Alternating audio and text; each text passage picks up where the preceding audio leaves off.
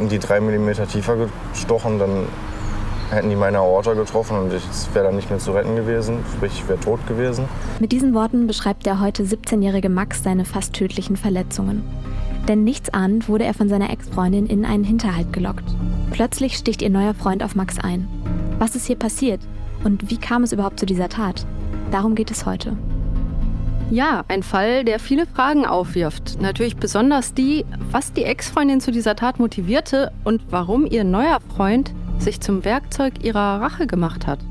Ganz genau. Wir wollen heute nämlich klären, welche besondere Dynamik in der Liebesbeziehung und im Freundeskreis am Ende zu einer Verurteilung wegen versuchten Mordes geführt hat.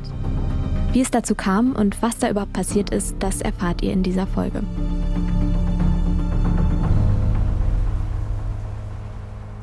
Hi und herzlich willkommen zu Der Fall, dem Kriminalpodcast von Funk. Hier sprechen wir über die Kriminalfälle aus der Reihe Der Fall, die ihr vielleicht schon von YouTube kennt. Ich bin Sarah Koldehoff, Journalistin und Psychologiestudentin. Mich interessiert deshalb besonders die Psychologie hinter den Geschichten. Darüber spreche ich hier wie immer aber nicht alleine, sondern mit der Kriminalpsychologin Lydia Benecke. Hi Lydia. Hallo Sarah. Heute geht es ja um einen recht brutalen Fall, in dem die Hauptpersonen auch alle noch ziemlich jung sind. Im Fall Max sind Opfer und das Paar, das die Tat begangen hat, noch Teenager gewesen. Deshalb sprechen wir heute über dieses Paar nur anonymisiert. Genau, also nicht wundern, wenn wir hier jetzt gleich von R und K sprechen. Das hat einfach den Grund, dass diese Personen zu dieser Zeit noch Jugendliche waren. Was nämlich als jugendliche Liebesgeschichte beginnt, endet für den 16-jährigen Max mit zwei Messerstichen. Eigentlich denkt er, er geht auf ein Date. Habe ich schon im Hintergrund jemanden gesehen, eine maskierte Person, habe mir aber nicht wirklich viel bei gedacht. Stattdessen attackieren ihn zwei Angreifer und verletzen ihn schwer. Ein Stich trifft Max in den Bauch, einer in die Schulter. Und haben dann auf meinen Kumpel eingeschlagen und auf mich eingestochen. Seine Ex-Freundin beobachtet den Angriff aus der Ferne. Sie hat ihn über Social Media mit einem Fake-Profil zu diesem Treffen gelockt. Einer der beiden Angreifer ist K, der neue Freund von R. Darüber sprechen wir gleich. Noch mehr Hintergründe zum Fall Max gibt es jetzt in dieser Podcast-Folge und auch in unserer Folge auf YouTube. Um zu verstehen, wie es zu den Messerstichen auf Max kam, müssen wir einmal zurückschauen, nämlich ins Jahr 2019, zwei Jahre vor der Tat. Max und seine Ex-Freundin R lernen sich im Sommer 2019 kennen. Max ist zu diesem Zeitpunkt 15, R 14 Jahre alt. Beide gehen noch zur Schule. Die beiden werden ein Paar. Ihre Beziehung dauert anderthalb Jahre, bis R mit Max Schluss macht. Vor Gericht wird sie Max später vorwerfen, sich ihr gegenüber verbal und teilweise auch körperlich aggressiv verhalten und ohne ihre Einwilligung mit ihr geschlafen zu haben. Max weist die Vorwürfe zurück. Das zuständige Landgericht führt später in seinem rechtskräftigen Urteil aus, dass er mindestens einmal seinen Unterarm gegen ihren Hals gedrückt habe. Der Beziehungsverlauf und das Beziehungsende waren offensichtlich von starken negativen Emotionen geprägt. Er war daher auch noch lange nach der Trennung sehr wütend auf Max und hat sich aus der Wut heraus auch immer weiter mit ihm beschäftigt. Unser Fokus liegt heute nicht auf den Details dieser Vorwürfe. Wir wollen heute nämlich über die Täterinnen sprechen, über Max Ex-Freundin R und ihren neuen Freund K und darüber, welche Rolle ihr Freundeskreis dabei spielt. Denn uns interessiert heute vor allem eine Frage, wie können gefährliche Spiralen in Beziehungen zu so einer heftigen Tat wie dem Angriff auf Max führen? Und so viel jetzt schon, auch der Freundeskreis spielte bei den Entwicklungen rund um die Tat eine entscheidende Rolle. Nachdem sie Max verlassen hat, lernt seine Ex-Freundin R einige Zeit später ihren neuen Freund K kennen. K ist drei Jahre älter als sie und kommt aus schwierigen Verhältnissen. K wird später erzählen, dass sie seine erste große Liebe ist. Schnell entwickeln die beiden Gefühle füreinander und werden ein Paar. K hatte eine sehr schwierige Kindheit und Jugend. Natürlich sind schwierige Verhältnisse niemals eine Entschuldigung für eine Straftat. Doch seine persönliche Entwicklung zu verstehen, ist wichtig, um sein Motiv für die Tat nachzuvollziehen, eben ohne es zu entschuldigen. K. wuchs ohne ein Elternhaus auf, hatte während seiner Kindheit und Jugend viele wechselnde Aufenthaltsorte, keine stabile Bezugsperson und seit frühester Kindheit zeigte er deutliche psychische Probleme und hatte auch große Probleme in der Schule.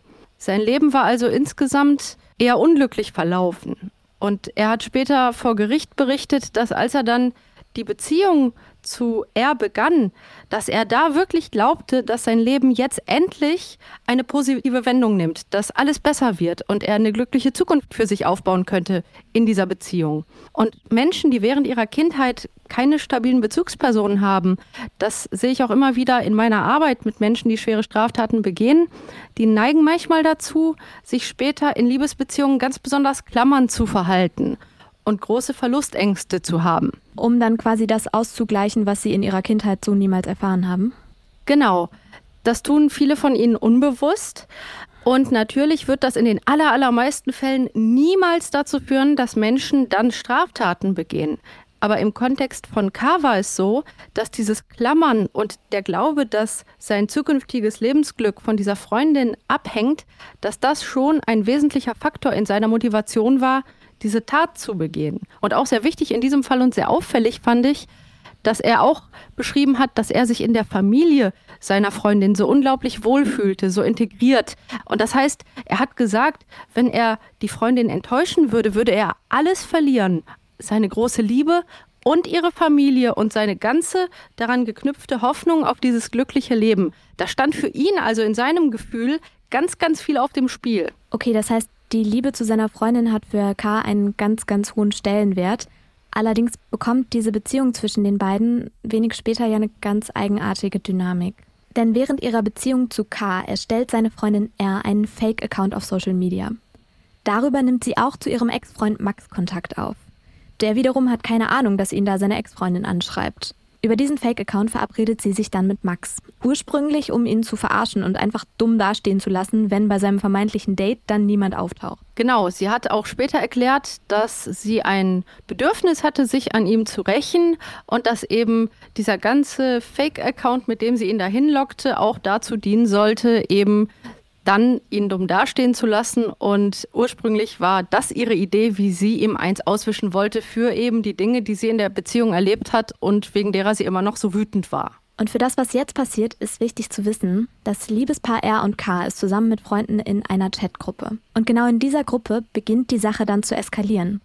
Denn Max Ex-Freundin schickt in die Gruppe einen Screenshot von ihrem Chat mit Max, um zu zeigen, wie sie ihn vorführen will. Ihren neuen Freund K macht das aber total wütend. Die beiden streiten sich.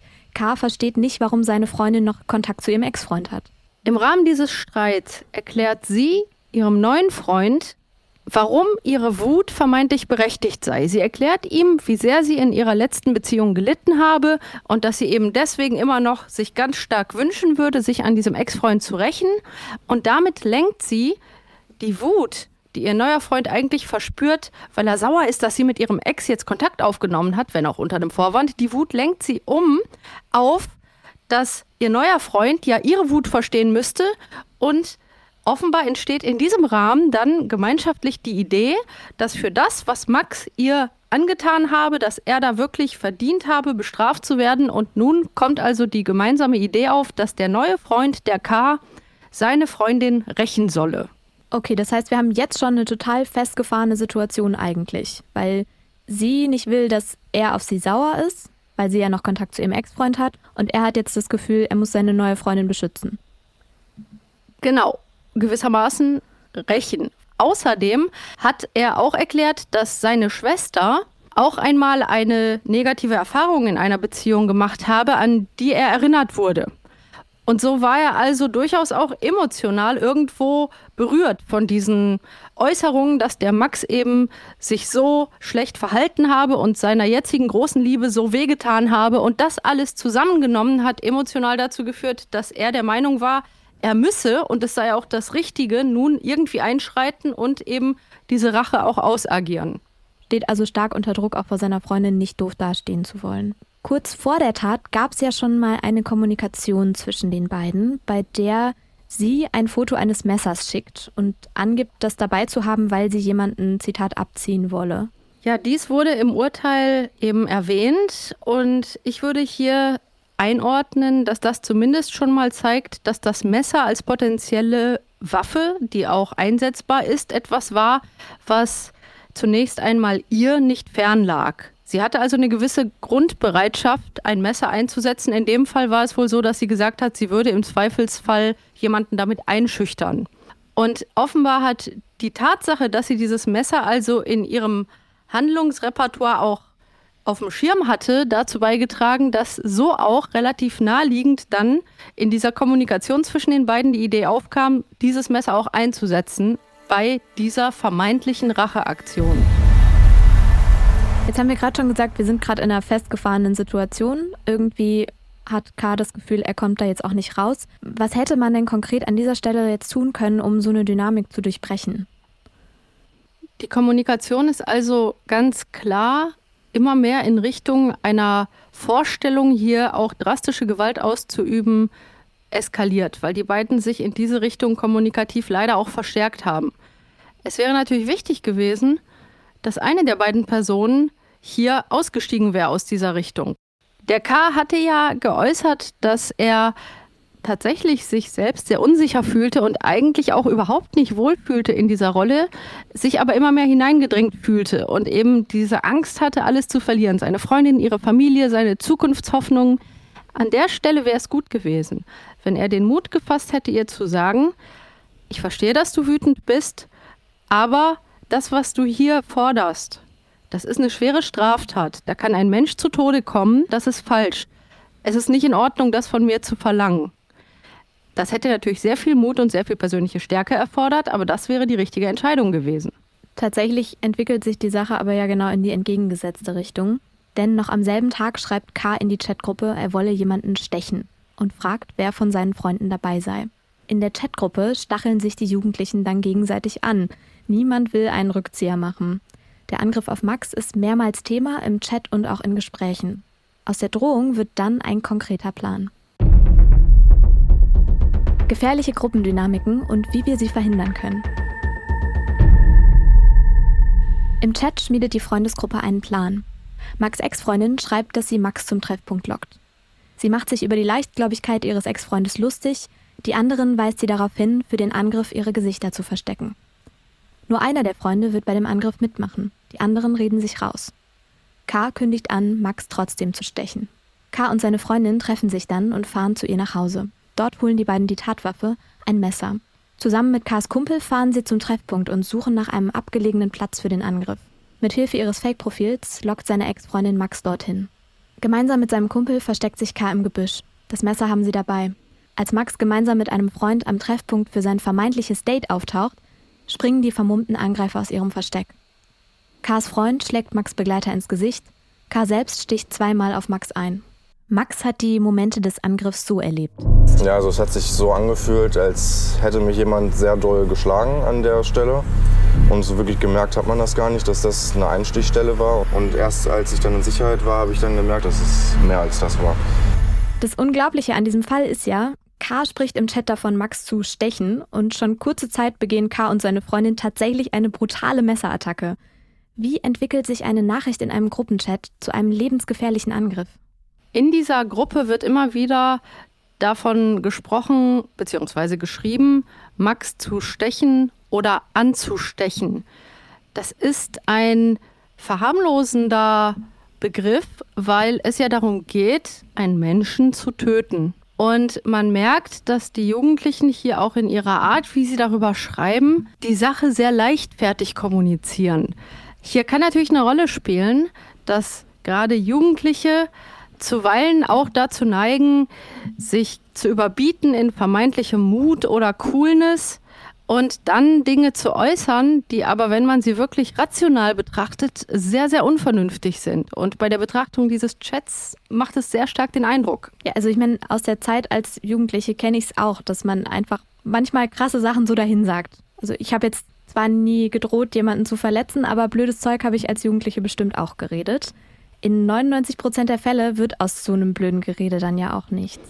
In diesem Fall hat also zu der Gruppenkommunikation sicherlich auch beigetragen, dass die Personen noch sehr jung waren und entsprechend auch leichtsinniger kommuniziert haben, als wenn sie vielleicht älter wären. Aber interessant ist halt, dass die Sozialpsychologie sich insgesamt schon sehr lange intensiv mit der Frage beschäftigt, warum Menschen allgemein in Gruppen dazu neigen, manchmal falsche Entscheidungen zu treffen, die sie, wenn sie als Individuen entschieden hätten, nicht getroffen hätten. Und hier wird beispielsweise beschrieben, dass Menschen in Gruppen manchmal sogar bereit sind, risikoreichere und extremere Entscheidungen zu treffen, wenn sie in der Gruppe entscheiden, als wenn die Personen in der Gruppe eben für sich entschieden hätten. Und dabei lassen sie sich beispielsweise vom Ausgangspunkt der Situation beeinflussen. In unserem Fall sehen wir, dass die Gruppenkommunikation sehr schnell bereits in die Richtung ging der Frage, wer würde denn mitmachen bei diesem sogenannten Stechen. Es wurde ja gar nicht gefragt, ja, was sollen wir jetzt machen oder was denkt ihr darüber, sondern es wurde ja direkt quasi gesagt, wir machen das so, wer macht mit? Das ist eine extreme Position. Wir wissen natürlich jetzt nicht, wie sich die einzelnen Leute in diesem Fall verhalten hätten, wenn sie jetzt nicht in dieser Gruppe wären. Darüber kann man eigentlich nur mutmaßen. Aber was wir ja schon wissen, ist, K startet mit einer extremen Position. Es wird nicht diskutiert, ob das eine gute Idee ist, sondern er fragt direkt, wer macht mit. Genau, hier greift beispielsweise ein sehr bekanntes psychologisches Prinzip, die sogenannte Verantwortungsdiffusion. Menschen empfinden also in einer Gruppe weniger persönliche Verantwortung, als wenn sie alleine eine Entscheidung treffen würden. Die gefühlte Verantwortung wird also durch alle Personen in der Gruppe aufgeteilt. Das kennt man ja vielleicht auch aus der ein oder anderen Alltagssituation. Also in den meisten Fällen ist es ja jetzt nicht so was krasses wie ein Tötungsdelikt, würde ich mal behaupten. Aber solche Situationen kennt man ja schon. Ich weiß zum Beispiel noch, in meiner Schulzeit gab es bei uns in der Klasse auch immer mal wieder Situationen, in denen jemand geärgert wurde. Und manchmal hat man zwar was gesagt, aber bei anderen Situationen ärgere ich mich rückblickend immer noch total, dass ich da selbst nicht zwischengegangen bin. Das ist eine Situation, die wirklich viele Menschen sicherlich kennen, gerade aus dem Schulkontext, dass einzelne Personen durchaus erkennen können, das ist jetzt nicht okay, wenn beispielsweise eben jemand geärgert wird und trotzdem jede einzelne Person dann sagt, ja komm, die anderen könnten ja auch. Also um es jetzt nochmal so zusammenzufassen, wir haben erstens die Tatsache, dass sich Gruppen sowieso eher extremer entscheiden, als man es jetzt als Einzelperson tun würde. Und dann zweitens auch noch diesen Faktor, dass sich die Verantwortung dann verteilt, sodass man selbst gehemmt ist, sich selbst allein gegen die Gruppe zu stellen. Ich kann mir vorstellen, dass es gerade bei manchen Teenagern natürlich noch mal krasser ist, weil da ja auch Loyalität eine riesige Rolle spielt. Das sieht man ja auch im Fall Max. Also niemand widerspricht diesem Plan, Max anzugreifen. Zwei der drei Freunde aus der Chatgruppe springen zwar dann ab, weil sie sagen, sie hätten an diesem Tag doch keine Zeit, aber niemand versucht wirklich, diese Tat zu stoppen. Das ist ja eigentlich auch sehr spannend, wenn man sich den Gesamtverlauf anschaut, dass da zwei Personen waren, die Gründe gefunden haben, nicht mitzumachen, wo man naheliegenderweise vermuten kann, dass jede dieser Personen gedacht hat, oh je, da möchte ich lieber nicht mitmachen, da lasse ich mir jetzt lieber eine Ausrede einfallen. So wirkt das. Und jede dieser Personen hat also für sich erkannt, das ist keine gute Idee und hat entschieden, selber jetzt eben nicht mitzumachen. Kann man zumindest annehmen. Genau. Wenn man das Urteil so liest, dann entsteht definitiv der Eindruck, dass hier also diese zwei Personen Gründe gesucht und gefunden haben, nicht bei der Tatausführung mitzumachen. Und das passt sehr gut zu etwas, was wir auch in der Sozialpsychologie als Groupthink kennen, Gruppendenken. Da wird beschrieben, dass halt eine Gruppe manchmal eine falsche Entscheidung trifft, auch wenn einzelne Personen in der Gruppe absolut klar erkennen können, dass diese Entscheidung falsch ist. Und trotzdem sagen diese Personen nicht, dass sie es erkennen. Es gibt dazu ein ganz, ganz berühmtes Experiment, dem ich in meinem Studium schon mehrmals begegnet bin, aus den 50er Jahren. Dabei saßen die Versuchspersonen in einer Runde mit anderen Personen und die sahen aus wie Teilnehmende. Das heißt, die Versuchspersonen dachten, sie nehmen jetzt an einem ganz normalen psychologischen Experiment teil mit ganz vielen anderen noch. Was aber eben die Versuchsperson dann nicht wusste in diesem Setting, die anderen Leute, mit denen sie da in einer Runde saß, waren alle von der Versuchsleitung eingeweiht. Und dann wurde dieser Runde ein Bild mit drei Linien gezeigt. Und die Gruppe sollte dann jeweils sagen, welche dieser drei Linien dieselbe Länge hat wie eine vierte Linie. Das war auch total eindeutig, welche Antwort die richtige wäre. Also es war ganz klar zu sehen. Und dann wurde reihum gefragt, was die richtige Antwort ist. Und wenn dann die eingeweihten Personen, also die alle Bescheid wussten, einstimmig für die falsche Antwort waren, dann hat auch die nicht eingeweihte Person in den allermeisten Fällen die falsche Antwort gewählt, obwohl es wirklich ganz eindeutig war. Man lässt sich also von Gruppen wahnsinnig schnell beeinflussen, auch wenn man eigentlich eindeutig weiß, dass es falsch ist. Aber, und das konnte man dann in weiteren Experimenten zeigen, sobald auch nur eine andere Person sich gegen die Gruppenmeinung stellt, fällt es auch einem selbst viel leichter dagegen zu sein. Genau, obwohl natürlich solche Experimente unter Laborbedingungen immer auch kritisch gewürdigt werden, weil man in der Realität natürlich noch viel mehr Variablen hat, die da eine Rolle spielen, haben wir schon sehr viele Forschungsergebnisse, die zeigen, wie stark die Tatsache, dass wir uns in einer Gruppe befinden, wirklich unsere Entscheidungen steuern kann, beeinflussen kann. Und das Tolle ist, wenn wir das wissen, und deswegen reden wir ja gerade darüber, wenn wir uns klar machen, dass wir alle als Menschen solchen Gruppenprozessen unterliegen, dann können wir uns das in dem Moment, wo wir beispielsweise in einer Gruppe sind und denken, oh, ich habe das Gefühl, das ist keine gute Idee, was die jetzt hier gerade beschließen, dann können wir uns daran erinnern und sagen, Moment, ich könnte die Person sein, die jetzt hier wirklich die Entscheidung verändert, weil wenn ich sage, dass ich sehe, dass das falsch ist, dann führe ich dazu, diesen Gruppenprozess an dieser Stelle eben aufzubrechen. Und das ist das ganz Wichtige in diesem Fall hier. Da sich aber eben niemand dagegen stellt, findet der Angriff auf Max wirklich statt. K. sticht zweimal auf ihn ein. Nach der Messerattacke rennen Max und sein Freund panisch vor den Angreifern weg. Vor Ort leisten Passanten in der Nähe Erste Hilfe. Im Krankenhaus wird Max notoperiert. Er überlebt den Angriff, der ihn fast das Leben gekostet hätte. Die Ärzte, also die haben mir erzählt, dass ich verdammt viel Glück hatte, dass die Lunge halt kollabiert ist. Und das Schlimmste war halt, dass er dann meinte, hätten die drei Millimeter tiefer gestochen, dann hätten die meine Aorta getroffen und ich wäre dann nicht mehr zu retten gewesen, sprich ich wäre tot gewesen. Am Tag nach dem Angriff erstellt die Ex-Freundin von Max eine neue Chatgruppe mit den gleichen Leuten wie vorher. Dort werden abfällige Bemerkungen über die Tat gemacht. Seine Ex-Freundin schreibt, dass Max doch in Lebensgefahr schwebt. Einer der Freunde schreibt darauf, er hoffe, dass Max an inneren Blutungen stirbt. Die Ex-Freundin kommentiert das mit Hahaha. Das Gericht schließt daraus, dass sie wollte, dass Max stirbt. Als sie mir dann erzählt haben, dass das meine Ex-Freundin war, da war ich dann natürlich erstmal geschockt in dem Moment und konnte mir das gar nicht so wirklich vorstellen. Es war schon echt ein komisches Gefühl zu wissen, dass die Person, mit der man meine Beziehung hatte, für sowas verantwortlich ist. Vor Gericht sagt seine Ex-Freundin später, sie fände die Tatsache, dass Max durch Stiche verletzt worden sei, nicht mehr gut dass er verprügelt werden sollte, bereue sie allerdings nicht. Ihr Freund K. sagt, er habe Angst gehabt, sie zu enttäuschen. Er habe zwar nach der Tat zu seiner Freundin gesagt, dass er Max umgebracht hätte, wenn der nicht weggelaufen wäre. Eigentlich habe er Max aber nicht töten wollen und sei froh, dass der weggelaufen sei. Für die Ex-Freundin stand offensichtlich ihre Rache im absoluten Vordergrund. Und sie war komplett von ihrer Wut motiviert. Und das blieb ja auch noch sehr lange nach der Tat so. Das erklärt auch, warum sie die Aussage, Max solle sterben, mit einem abfälligen Hahaha kommentierte. Also sie hat, obwohl sie verstanden hat, dass er wirklich schwer verletzt ist, hat sie immer noch hier sehr abwertend darüber gesprochen. Und die Wut scheint ja sogar noch deutlich bestanden zu haben, als sie selbst vor Gericht stand. Denn sie sagte zwar, dass sie nun durchaus einsehen würde, dass der Messerangriff nicht in Ordnung sei. Aber sie sagte vor Gericht auch, dass sie grundsätzlich der Überzeugung sei, dass es schon in Ordnung gewesen wäre, ihn zu verprügeln. Und das zeigt ja, wie stark ihre Wut und wie überdauernd diese Wut offensichtlich auch war, immer noch. Absolut, also wenn man das selbst vor Gericht in der Form dann nochmal äußert. Kars Aussage, erscheint mir insgesamt plausibel, auch angesichts meiner Arbeitserfahrung mit Menschen, die Gewaltstraftaten begehen. Er hat seine Motivation sehr klar und schlüssig beschrieben, auch angesichts seiner Lebensgeschichte. Er hat auch beschrieben, dass er seiner Freundin damals und auch den anderen imponieren wollte und deswegen auch ziemlich krasse Sprüche da abgegeben hat, dass er aber nicht wirklich so überzeugt war von dem, was er da gesagt hat aber letztendlich auch nicht wusste, wie er eben aus diesen ganzen Erwartungen rauskommen sollte.